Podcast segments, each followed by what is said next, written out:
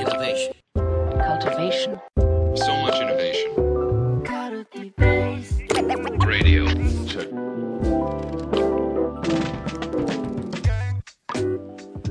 皆さん、こんにちは。皆さん、こんにちは。です。みなべです。というわけで、はい。よろしくお願いします。はい、よろしく。はい。よろしくお願いいたします。なんか、みんなデータによると、カルティベース、はい。リスナー増加数がうなぎ登りという結果が出てましたけど、なんか毎週どんどん上がってるんすよね、リスナーが。ね。ありがたいことに。You- YouTube で見てくださってる方と、アンカーとか、あの、ポッドキャストで見てくださってる方が結構パキッと分かれてる印象あ、で、そうなの？はいあ、そうなの？結構、なんか、あのいろんなスタイルで見て、聞いてくださってるみたいですね。移動中とかなんかながらはいはいで、はいなるほど、なるほど。る方もいれば、うん。なんとなく YouTube でちょっとうん。動画をちらっと見ながら見てくださる方もいれば、なるほど、なるほどカ。ルティベースの記事の上で、カルティベース上だと要約のアジェンダ全部つけてるじゃないですか。何をはいはいはい。つけてますね。あれで、あのなんかメモ代わりに見ながらみたいなスタイルがうん。あるみたいで、はいはいはい。スタイルに合わせて聞いていただけて嬉しいなと思いつつ、ありがとうございます。ありがとうございます。ありがとうございます。あのね、今、マイクの設定を間違えたことに気がついて、途中から 音が良くなったと思います。それ、ありますよね、たまにね。はい、はい。聞かないままそうですね。何本も撮っちゃう時ありますから。はい、はい。まあ、そんな中、今日は何を話そうかなと思ったんですけど、ちょっと僕のおい共同でテーマ上げていいですか？いいよ。いいよ、東大の先生の衝動。僕がなんか言う前に、あの、い一旦東大の、あの、ラベルを、はい色眼鏡を差し込むのやめてもらっていいですか？その後の解釈に影響が出るんで。ねえ、なんか、いいかなと思って、その方が足場掛け的にいいかなって思って。はい。まあ、続けろ。はいい、や、あのー昨日、ちょうどあの、社内で、はい。我々さ、えっと、これ今撮ってるのが2月の末で、えっと、はいミミクリもどんぐりも期末が2月なんで、そうですね。ちょうど期末の時期で忙しい時期。うん。来期に向けて今いろいろ話し合いを急ピッチに進めて、うん。よいよいよ詰めてる終盤っていうところで、そうですね。で、まあいろいろドメインが、あの、我々はあって、えーうん。まあ、全体のビジネスをやってるビジネスドメインとか、はいはい。組織を司ってる、えー、オーガニゼーションドメインとか、ファシリテーションい。ろいろある中で、まあ、それぞれドメインオーナーたちが集まって、まあ、ちょっとその経営の目線をまあ一つにするような、まあ、対話のセッションでありつつ、まあ、半分飲み会みたいなことをね、まあそうですね。みなべさん半分以上飲み会かもしれないけど。までやって、で、それ、ね、みなべさんファシリテーションしてくれて、すごい話し合いできたなと思ったんですけど、結構そこで、なんか宮部さんがあれじゃないですか、なんかいいチームとはみたいなことを探るための問いを投げかけて、ね、みんなではい。ポストイットオンラインで出し合って、うん。ズームでやりましたけど、うん。結構良かったですよね、あの話だよね。そうっすね。すごい良かった。あ、あれって、なんていうか、と問い的に結構あったのが、あの、よ、よく、いいチームになろうぜって言ったりとかするじゃないですか。マネージャーにいいチームになろうぜとか、なんかなるんだけど、でも、マネージャーとメンバーみたいなパスはいいチームであるのに、マネージャー同士とかがいいチームであるかっていうと、そこの関係性パスがなくって、それぞれが個人的になんか個人パスでつながってるもの、チームではないみたいなことってあると思ってて、同様に経営もそういうことが起こりがちだと思うんですよね。なんか経営のそれぞれの島みたいなのがあって、そこではチームなのに、経営者、経営陣だったりとか、トップの人同士が仲が悪いってケースって、け結構多いんですよね。めっちゃティール組織とか標榜してる、あんまり言うとあれですけど、今、失言の香りがめっちゃした。まあね、ね、なんとか組織とか言ってるのに、なんか上の人同士は、なんていうか、なんかトップダウン的みたいな、なんか下の人はやってるのに、みたいにななってることってあるんですよね。危危ない気がしたけど、まあいいや。えっ、と、反論的にね、まああります。はい、あれ、一般、一般論ですよ、一般論。具体的な、具体的な組織をさし指したものではございません。あのね、で、あるじゃないですか。だから、わ我々も、なんていうか、全体的にフラット文化みたいなのをちゃんと大切にして、対話的なアプローチでやってはいるんだけれども、じゃあ、なんか僕とか安西さんがチームとして、ちゃんとフラットに協力関係にあるのかとかね、チームとして言えるのかとかね、僕とか安西さんの周辺の、えっと、トップマネジメントの人たちがチームとしてちゃんと本当に協力し合えてるのかって問いから始めてみたんですよね。うん。すごい、あの、リフレクティブで、なんかできてるところとできてないところをすごいなんか振り返れていい機会だったなと思って。で、なんか結構今の話重要だなと思ったのと、あの、昨日の話し合いでえ飛び交ってた意見ですごい良かったのが、どうん、どこをホームタウンと感じるかっていうの結構大事だと思ってて、はいはいはい。うん。やっぱその心理的安全性って今ね、すごい重要視されてますけど、会社全体で心理的安全性って実現されてる場合もあれば、自分のチームの中では実現されてるんだけど、うんチーム1個出るとされてないとか、やっぱそのチーム内で、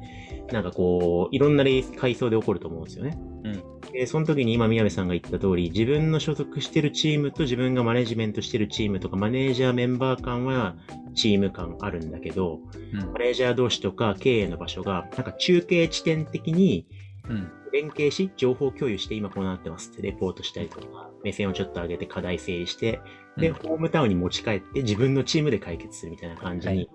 なんかやや、あの、チーあアアウェーとホームがある構造が組織内でどうなってるかとかって、うん。結構実は組織によって違うんじゃないかなと思って。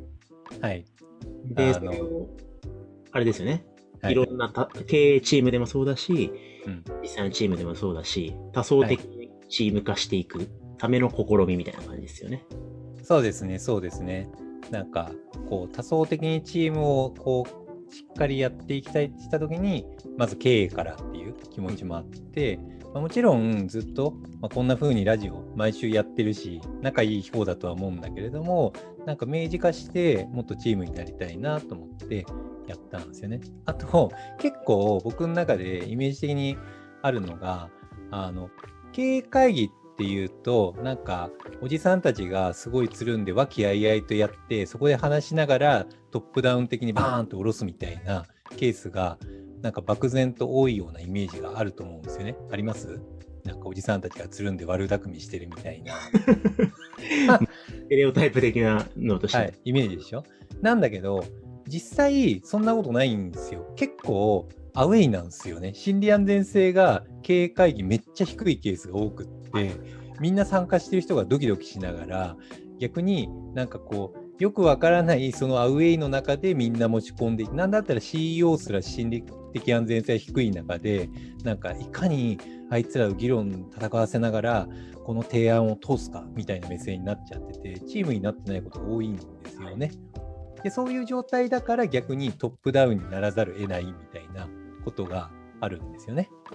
逆にそこがめっちゃ仲良かったりとかしたら、逆にそこが心理安全性高くラフにやり取りできるから、ボトムアップ的に物事を進めやすくなったりするんですよね。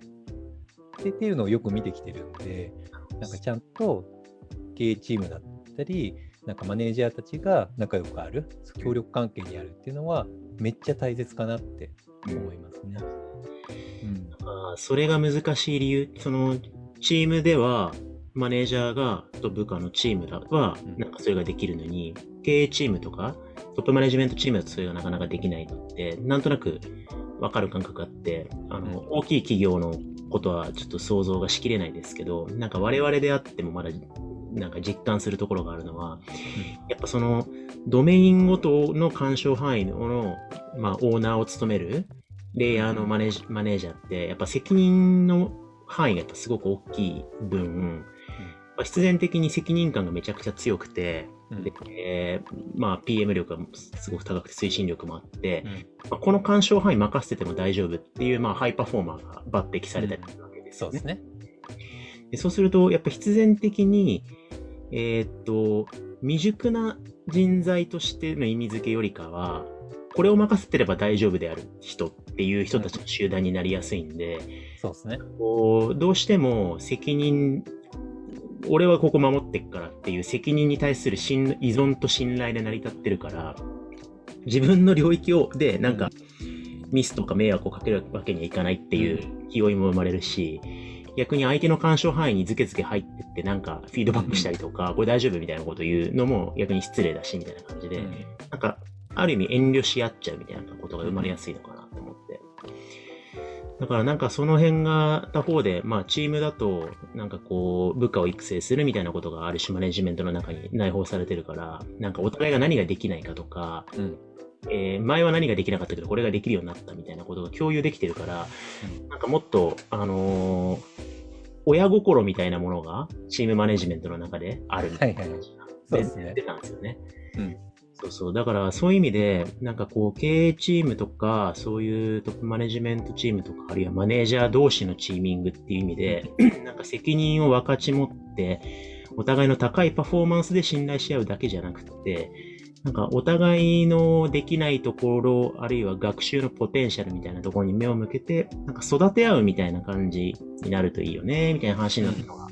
なんかこう、個人的にはすごいうんいいサイトだったなと思って。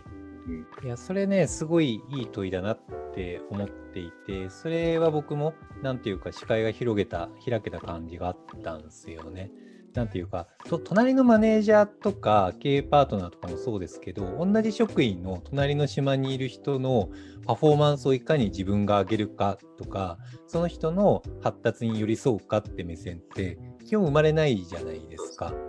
でも、確かにそれをやり合うことがチームの近道だなって思うんですよね。きっとスポーツ、ね、チームっていうとスポーツチームだ、サッカーとかさ、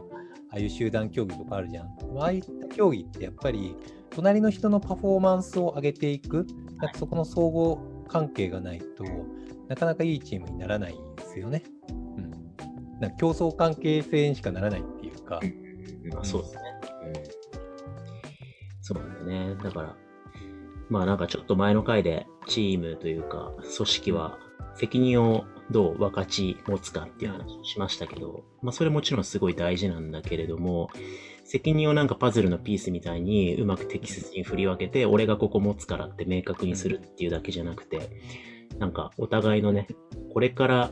上がっていくであろうパフォーマンス、つまり未来の成長とか学習になんか興味を持ってコミットし合えるチームみたいなことをなんか作っていくっていうのが、えー、今期より積極的にトライしていきたいことだなと改めて。そうですね。だから僕は安西さんの健全な発達に寄り添うし、より東大の先生としてパフォーマンスが出るよう、このラジオも頑張りますよ。あの、東大と先生としてのパフォーマンス上げるビルないんで僕。あ、そうなの？まあこれ言うとちょっとまた語弊があるんですけど。じゃないの？そうですね。まあでも、はい。わかりました。ちょっと、なんか、めんどくさい感じになりそうなので、ここら辺で終わりましょう。はい、わかりました。ありがとうございました。ありがとうございます。